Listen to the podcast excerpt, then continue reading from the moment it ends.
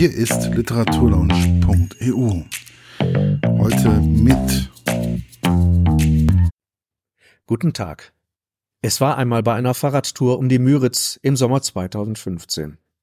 Da kam mir beim Blick auf den See der entscheidende Einfall für mein erstes Märchen, die Krötchenfrage, um den verliebten Tagetes Knirsch.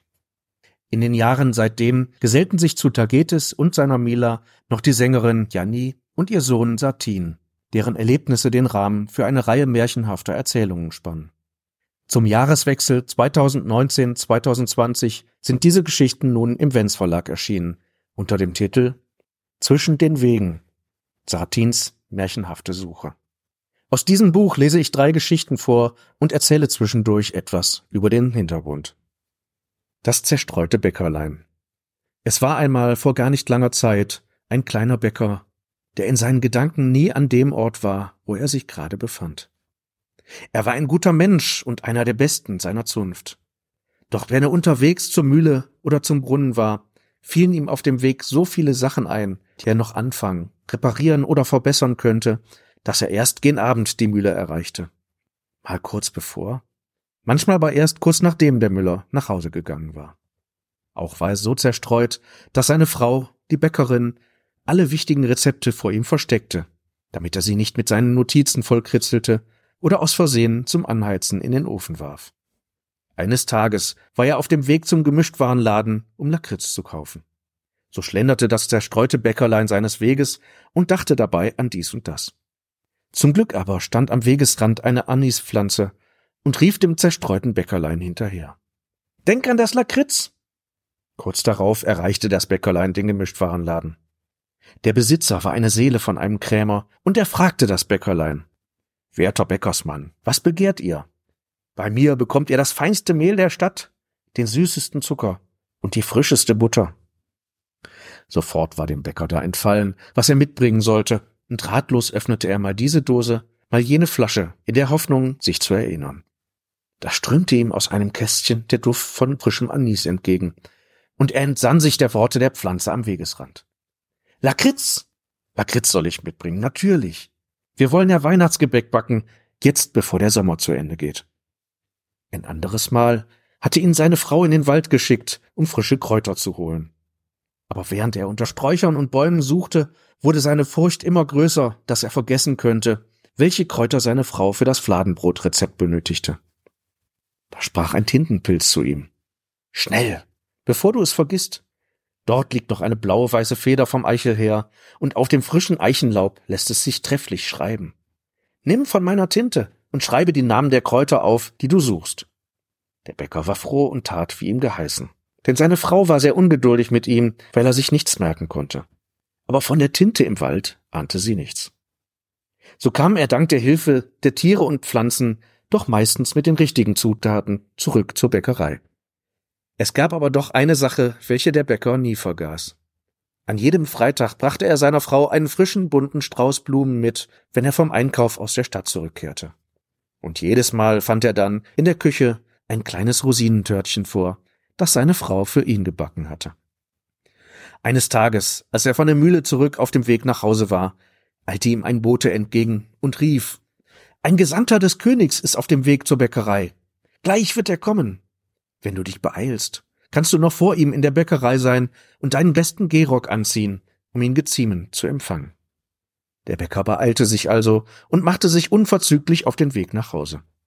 Als er aber über die alte Brücke laufen wollte, sah er, dass einer der hölzernen Stützbalken fast völlig von den Mäusen zerfressen war. Wie soll die schwere Karosse des Gesandten über diese maröde Brücke laufen, ohne dass sie zusammenbricht und der Gesandte samt Kutsche und Pferden ins Wasser fällt? Fragte sich der Bäcker und wurde ganz aufgeregt. Drum suchte er links und rechts von der Brücke nach einem Stein, der die richtige Form hätte, um den Stützbalken zu verstärken. Und gerade als er einen solchen an die richtige Stelle gerollt hatte, rumpelte die Kutsche des Gesandten mit all seinem Gefolge über die Brücke. Diese ächzte unter der schweren Last, dann zerbarst der Stützbalken mit einem lauten Knall. Aber dank des schweren Steines hielt sie stand. Der Bäcker schüttelte sich, so gut es ging, den Staub von den Kleidern und lief der Kutsche hinterher. Zum Glück brauchte der Gesandte sehr lange, um bei der Ankunft an der Bäckerei den richtigen Hut aus der großen Zahl von Hutschachteln herauszusuchen. so dass der Bäcker just in der Sekunde vor dem Klingeln der Eingangsglocke durch die Hintertür in die Stube schlüpfen konnte. Der Gesandte musterte den abgehetzten, verschwitzten und schmutzigen Bäcker in seiner einfachen Arbeitskleidung und rümpfte die Nase. So also empfängt er die Gesandten seiner Durchlaucht? Wohl an. Der König schickt mich zum besten Bäcker seines großen Reiches. Denn an jedem letzten Wochenende vor der Fastenzeit empfängt seine Majestät die gekrönten Häupter der angrenzenden Königreiche zu einem rauschenden Fest. Und jenes soll am morgigen Abend beginnen. Und zu dem exquisiten Salat aus Fasanenkeulchen, Trauben, Wachteleiern und Datteln soll sein Kümmelbrot vorzüglich munden. Kann er hundert Brotkleibe bis morgen in der Früh liefern, so soll es nicht zu seinem Schaden sein. Der Bäcker verstand erst nicht die Worte des Gesandten, aber seine Frau antwortete geschwind. Sehr wohl kann er hundert Brotkleibe von unserem Kümmelbrot bis zum Sonnenaufgang liefern. Es soll uns eine große Ehre sein. Doch der Gesandte beachtete sie nicht, und so wiederholte der Bäcker ein jedes Wort seiner Frau. Da nickte der Gesandte und sprach wenn wir das Brot morgen zum Sonnenaufgang wie besprochen abholen, so zahlt ihm der Kämmerer des Königs unverzüglich zehn Silbergulden aus.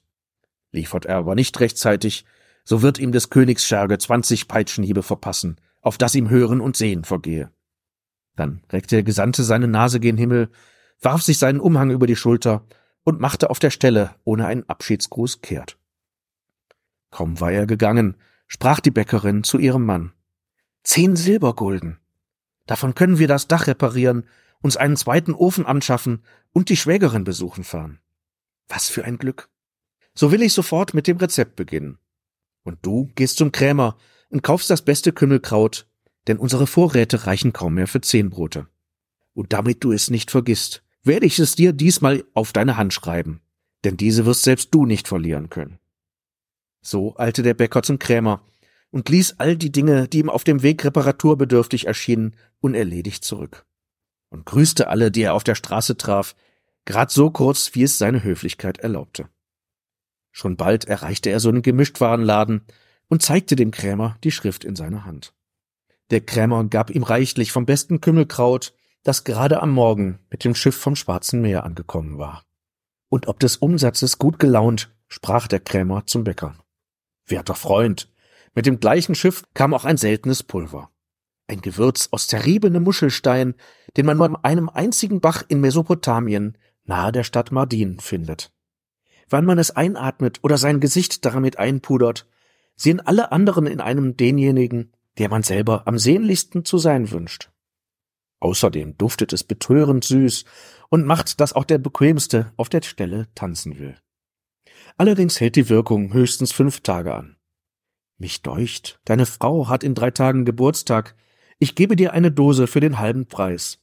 So kannst du deiner Frau gewiss eine große Freude bereiten. Der Bäcker dankte dem Krämer überschwänglich, denn er selbst hätte den Geburtstag seiner Frau wie jedes Jahr vergessen.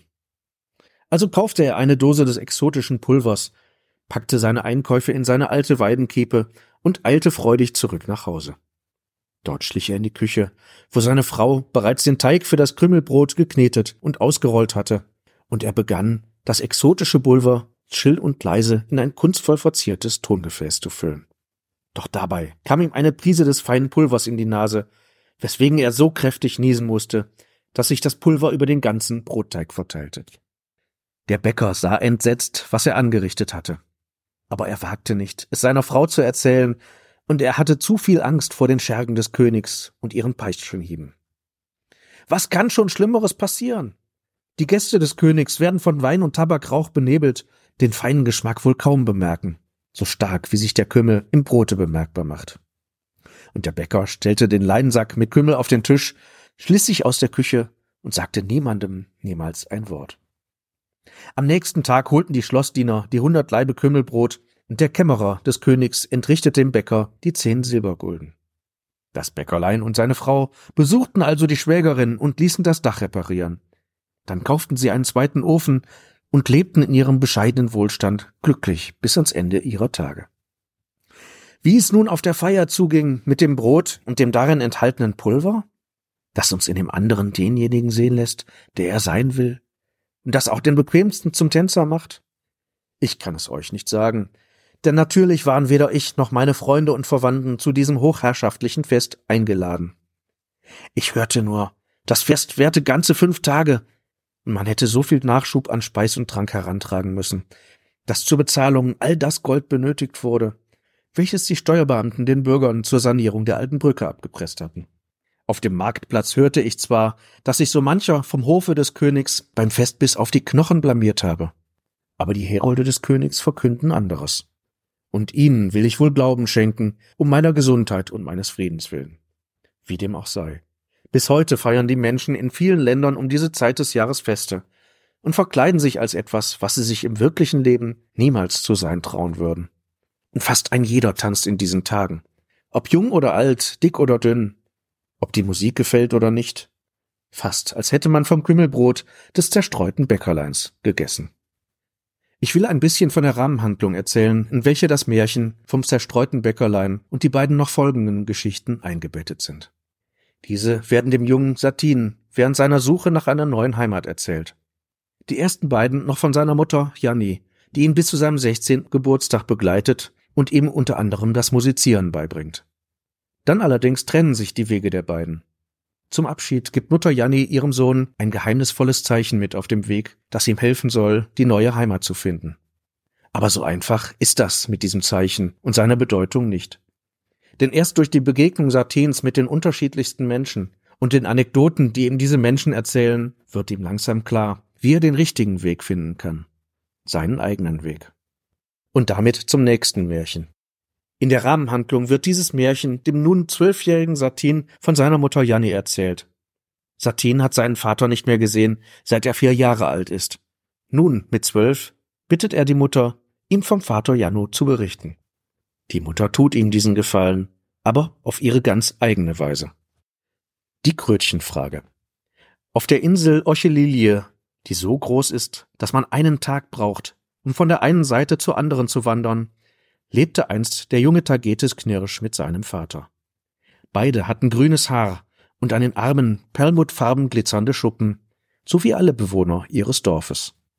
Hinter dem Dorf, den Hügel herunter, kam man nach einer einstündigen Wanderung an einen großen See, auf dem es wiederum eine Insel gab, die Hubert hieß und so klein war, dass man schon in einer halben Stunde von der einen Seite zur anderen gelangte. Hier lebte niemand außer einem alten eingebildeten Fährmann, der die Menschen und Tiere über den See auf die kleine Insel und wieder zurückbrachte. In der Mitte der Insel Hubert gab es einen kleinen, ganz von Seerosen bedeckten Tümpel. Und in der Mitte dieses Tümpels saß auf dem schönsten der Seerosenblätter ein dicker, alter Kröterich, von dem die Leute sagten, dass er zu allen Dingen des Lebens Rat wisse und auf alle Fragen weise Antwort geben könne. Dabei gab der Kröterich nur zwei Laute von sich. Quak, sagte er, wenn er sich bedroht fühlte oder anderen männlichen Kröten zeigen wollte, dass das ganz allein sein Teich sei. Krauk, krächzte er hingegen, wenn er den weiblichen Kröten bedeuten wollte, dass er in dem Teich mit den schönsten Seerosenblättern wohne. Eines Tages verliebte sich Tagetes sehr in ein Mädchen mit kornblumenblauem Haar namens Mila, das auf der anderen Seite des Sees lebte. Eine schönere als Mila hatte Tagetes noch nie zuvor gesehen aber er getraute sich nicht, mit jemandem darüber zu sprechen, schon gar nicht mit Mila selbst. Endlich aber ließ er sich vom Fährmann auf die kleine Insel Hubert bringen, um sein Anliegen beim Kröterich vorzubringen. Am Seerosenteich angekommen, sprach Tagetes sogleich. Lieber, guter und weiser Kröterich, dein Rat soll mir helfen. Bitte antworte mir. Wenn du meinst, die schöne Mila könne meine Liebe erwidern, sprich ein weises Quak. Aber wenn ich zu hässlich und zu einfältig für sie bin, ich also unglücklich würde für einen Herbst und zwei Monde, dann sprich einmal Rauk. Der Kröterich sah ihn lange aus seinen schwarzen Augen an, bis der Wind plötzlich die Bäume zum Rauschen brachte und kleine Wellen auf den Teich zauberte. Da öffnete er sein Maul, aus dem heraus ein langes Quak erscholl. Überglücklich fuhr Tagetes zurück und lief so schnell er konnte nach Hause und hatte keine Augen für die Blütenpracht der Obstbäume oder für die Anemonen und Vergisstmeinnicht. Dann schrieb er die schönsten Gedichte an Mila und schickte sie ihr zusammen mit den farbenprächtigsten Blumen. Und tatsächlich lud sie ihn ein, damit sie einander kennenlernen konnten. Da brachte er ihr zum Gastgeschenk die schmackhaftesten Kräuter aus seines Vaters Garten. Und so lernten sie einander kennen und schließlich auch lieben. Und jeden Samstag Wenn Mila ihn besuchen kam, bemalte Tagetes alle Blumen im Garten in einem leuchtenden Orange, weil dies ihre Lieblingsfarbe war. Aber nach einem Jahr wurde Mila auf einmal schweigsamer. Ihre Gedanken schienen in weite Ferne zu schweifen. Tagetes betrübte das sehr, zumal sie ihm nicht sagen wollte, was ihr fehlte. Ja, sie meinte sogar, ihr fehle gar nichts, nur um dann wieder in sich hineinzuschweigen. Das besorgte Tagetes so sehr, dass er erneut zur Insel Hubert pilgerte, um die Kröte zu befragen. Lieber guter und weiser Kröterich, dein Rat soll mir helfen. Bitte antworte mir. Wenn meine Milan mich nicht mehr liebt, dann sag es mir mit einem Krauk. Aber liebt sie mich noch? Dann sprich deutlich Kroak denn dann werde ich um ihre Hand anhalten und mit ihr in das kleine Hafenstädtchen ziehen, mit all seinen Gerüchen und den vielen fremden Sprachen. Denn dort ist man dem Mond am nächsten. Und alles, was mein ist, will ich mit ihr teilen. Und wieder schaute ihn der Kröterich lange aus seinen schwarzen Augen an. Doch dann glaubte er, in der Ferne eine Krötin zu erschnuppern, darum quakte er laut und vernehmlich. Grauk! Tief traurig und enttäuscht schleppte sich Tagetes zum Hubertufer zurück und rief nach dem Fährmann, der ihn zurückbringen sollte. Dem Fährmann entging die Stimmung des jungen Mannes nicht, und so fragte er diesen nach dem Grund. Ich habe die wichtigste Frage, die Frage aller Fragen, dem weisen Kröterich auf dem Seerosenblatt, auf dem Tümpel, auf der Insel Hubert gestellt. Doch seine Antwort betrübt mich sehr. Da sagte der alte Fährmann, Ach, diese Kröte ist ein dummes Tier und weiß von nichts. Vermutlich verstand sie nicht einmal deine Frage. Handle einfach entgegen ihrem Rat, so entscheidest du gewiss immer richtig. Nur zu gern hörte Dagetes die Worte des Fährmanns, und schnell war da seine Trauer verflogen. Als er auf seinem Heimweg den Hügel hinaufeilte, hatte er noch nicht einmal Augen für die geschäftigen Handwerker, die links seines Weges in ihren kleinen bunten Häusern aus und eingingen und nach Kundschaft Ausschau hielten. Am nächsten Samstag, als seine Mila zu Besuch kam, bemalte er wieder alle Blumen in ihre Lieblingsfarbe, bis auf eine, die rot war. Die pflückte er so, wie sie war, und schenkte sie seiner Mila und bat sie, seine Frau zu werden. Das freute Mila sehr. Dennoch bat sie ihren Freund um Bedenkzeit und sprach mit ihrer Mutter, denn sie war noch recht jung. Die Mutter riet ihr daraufhin, meine Mila, fahr über den See auf die Insel Hubert und befrage den weisen Kröterich. Denn er weiß Rat in allen Dingen und kennt die Antwort auf alle Fragen. So fuhr auch Mila über den See zur Hubertinsel, wanderte zum Seerosenteich und sprach zur Kröte. Lieber guter und weiser Kröterich, deinen Rat benötige ich sehr, bitte antworte mir.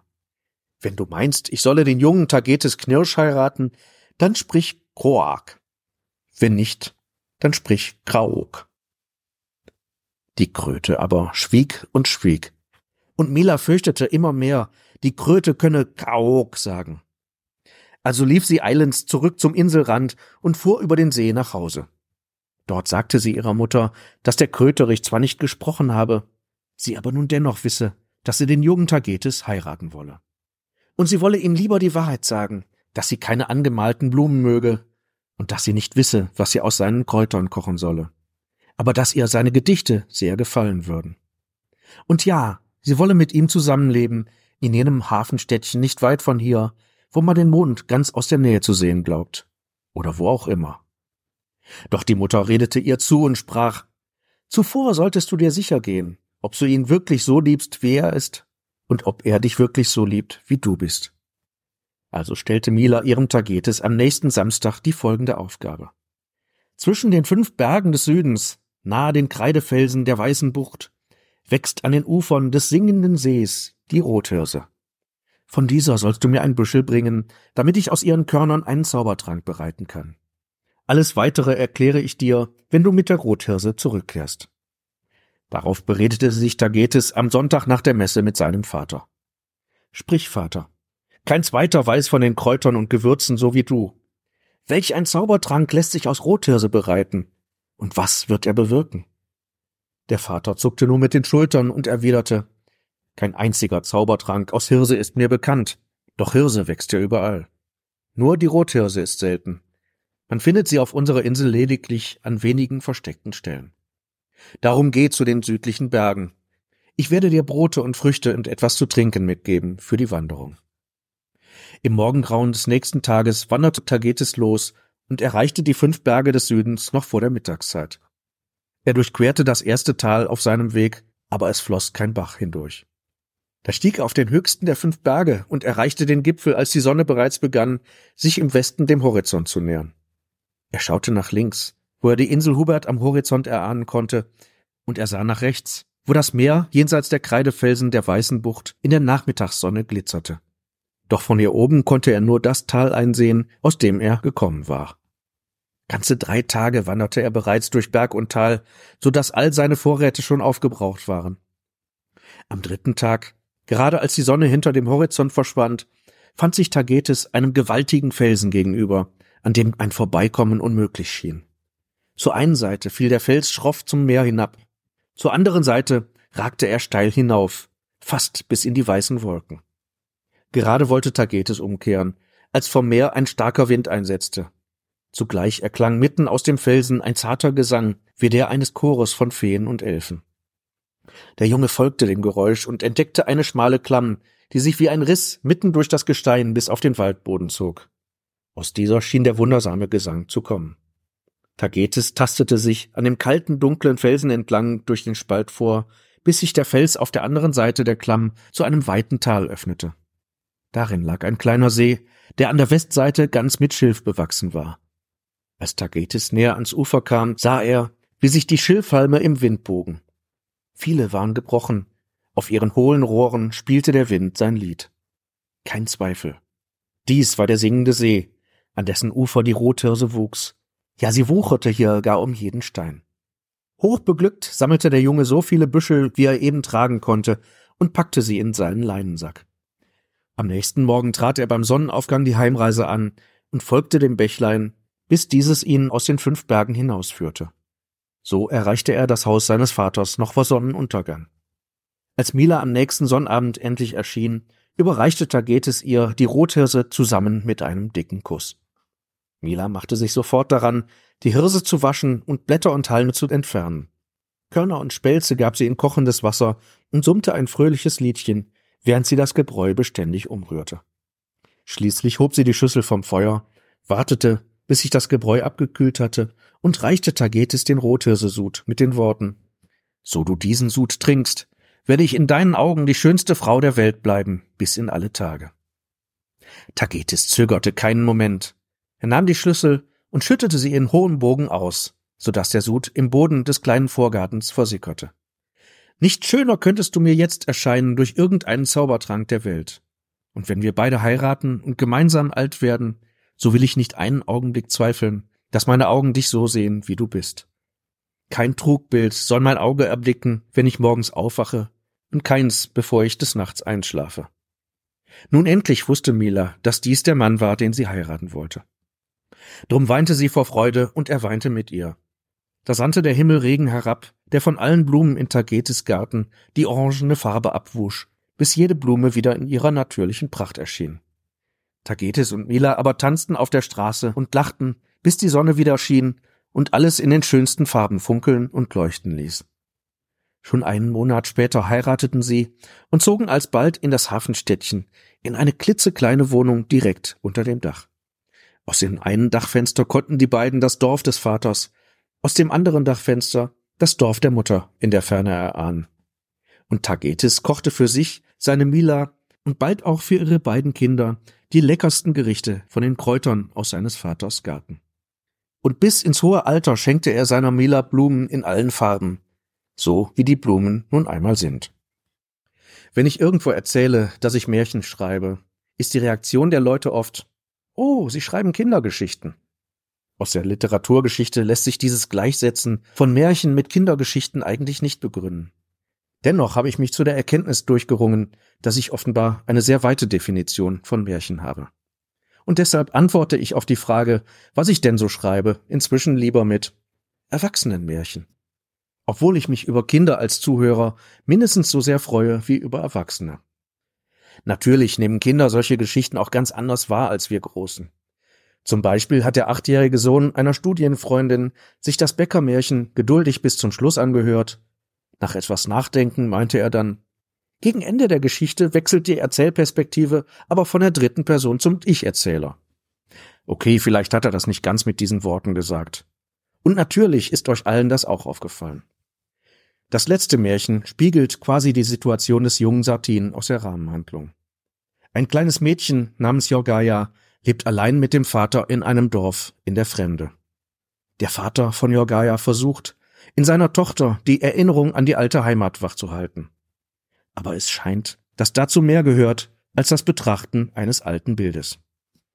Das Gründelkind. Es war einmal in einem Dorf, das rund um einen kleinen See lag. Da lebte ein verwitweter Vater mit seiner Tochter Jorgaya. Erst seit ein paar Jahren wohnten sie dort in einem klitzekleinen Haus, nachdem sie ihre Heimat hatten verlassen müssen, nur mit einem einzigen Koffer an der Hand, weil alle Menschen ihres Glaubens beim alten König in Ungnade gefallen waren. Jorgaya war zu jener Zeit noch sehr klein gewesen und erinnerte sich kaum noch an die alte Heimat. Aber in der guten Stube ihres Häuschens am See hingen direkt gegenüber der Eingangstür zwei Bilder. Ein kleines Bild von Jorgayas Mutter und ein großes Bild von der Stadt, in der Jorgaya geboren wurde.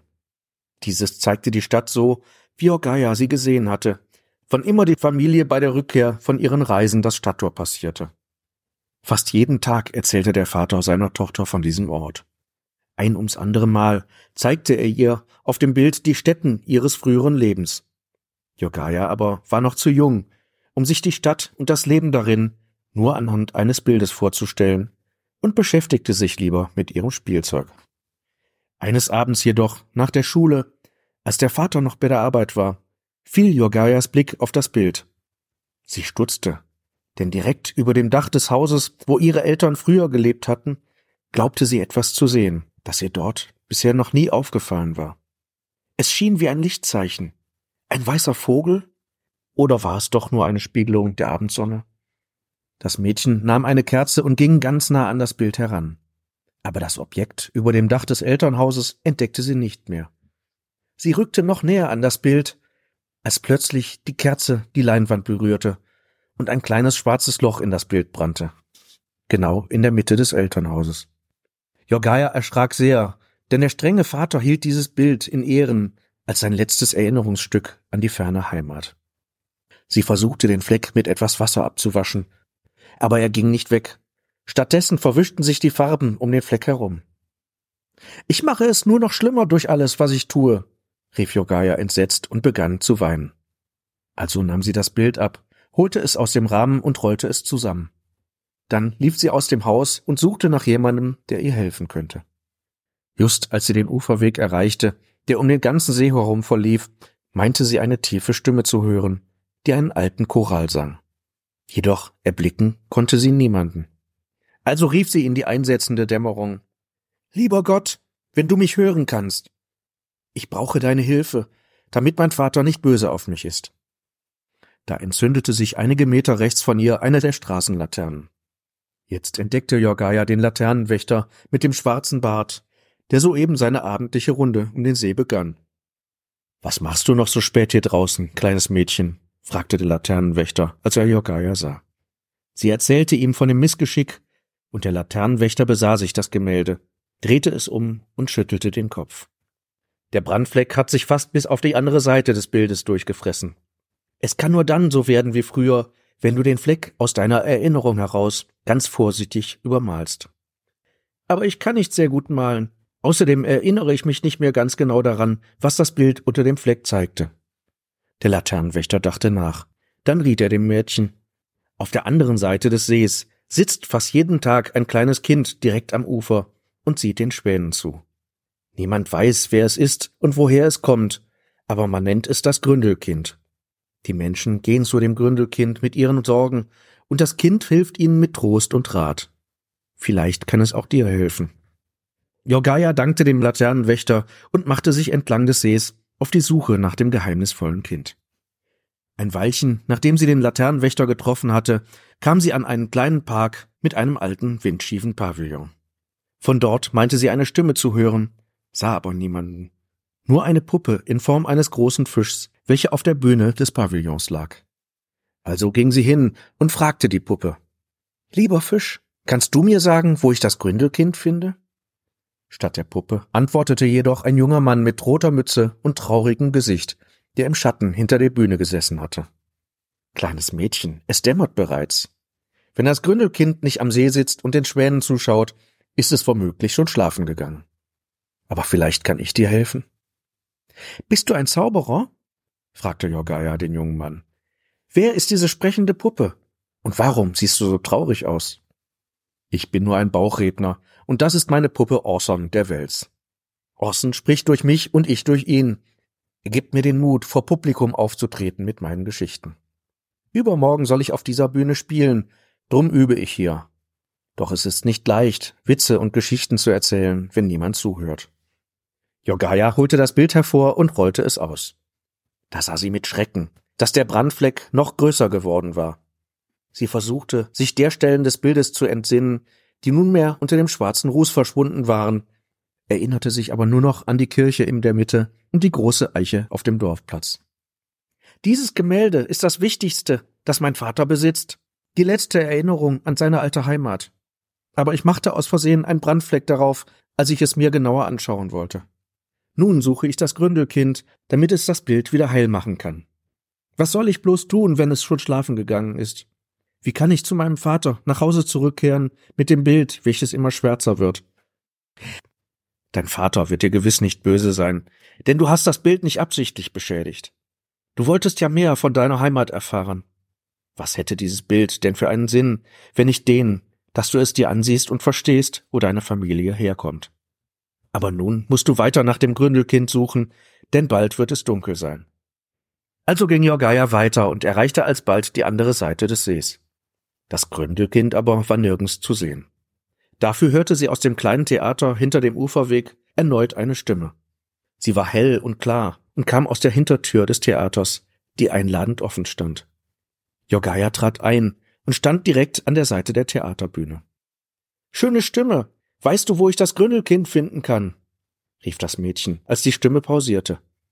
Es muss mir dringend helfen, denn das Bild von der alten Heimat meines Vaters wird immer schwärzer, und ich möchte nicht, dass er traurig ist wegen mir.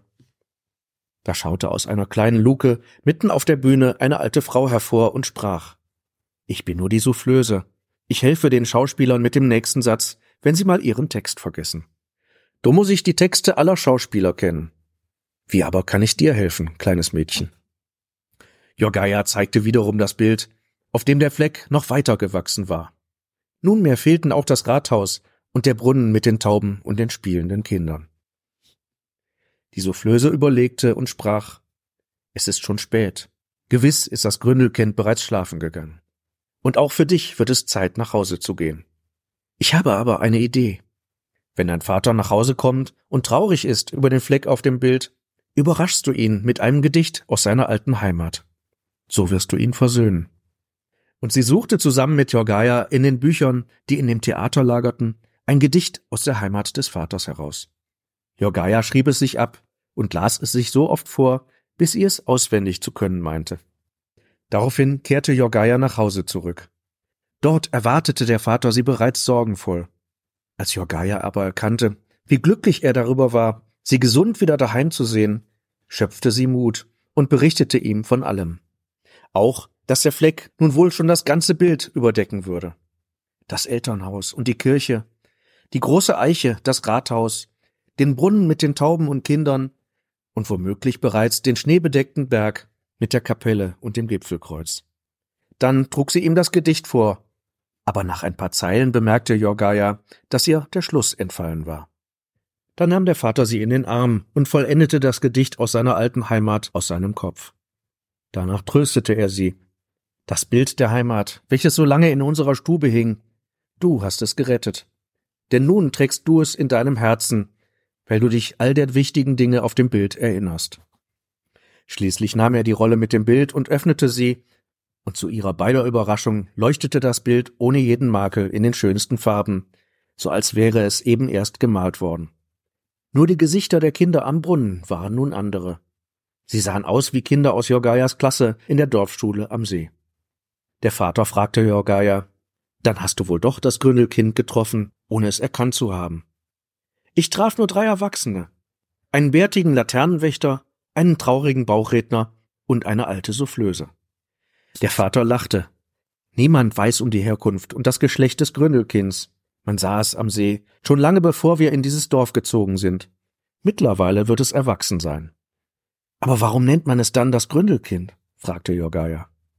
Weil es sich mehr als die meisten anderen Menschen die kindliche Offenheit bewahrte, um tief in unseren Seelen nach den Erinnerungen zu suchen, welche wir für unseren weiteren Weg benötigen. Am nächsten Morgen ging Jorgaya zurück zum See, um sich bei ihren Helfern vom Vortag zu bedanken. Doch sie traf weder die Soufflöse, noch den Bauchredner, noch den Laternenwächter an. Dafür saß am anderen Ende des Sees ein kleines Kind am Ufer und schaute den Schwänen auf dem Wasser zu. Jorgaya umarmte das Kind und bedankte sich überschwänglich. Da lachte es so herzlich, wie nur Kinder lachen können. Drum wagte sich Jorgaya, das Kind zu fragen. Nun verrate mir, wer warst du gestern, als ich dich nicht erkannte? Der Bauchredner, die Soufflöse oder der Laternenwächter? Das Kind aber lächelte verschmitzt und antwortete, nicht eine Antwort das Gründelkind nennt, die nicht der Fragende selber kennt.